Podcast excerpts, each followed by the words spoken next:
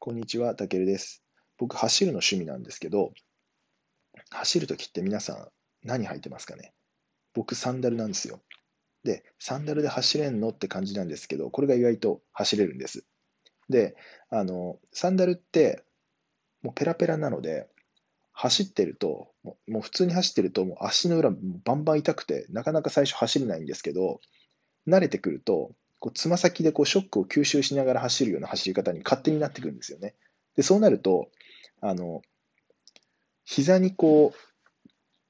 振動がいかないというか、ショックがいかないような走り方になって、もともと僕、膝に爆弾を抱えてたんですけど、それがなくなって結構距離走れるようになったんですよ。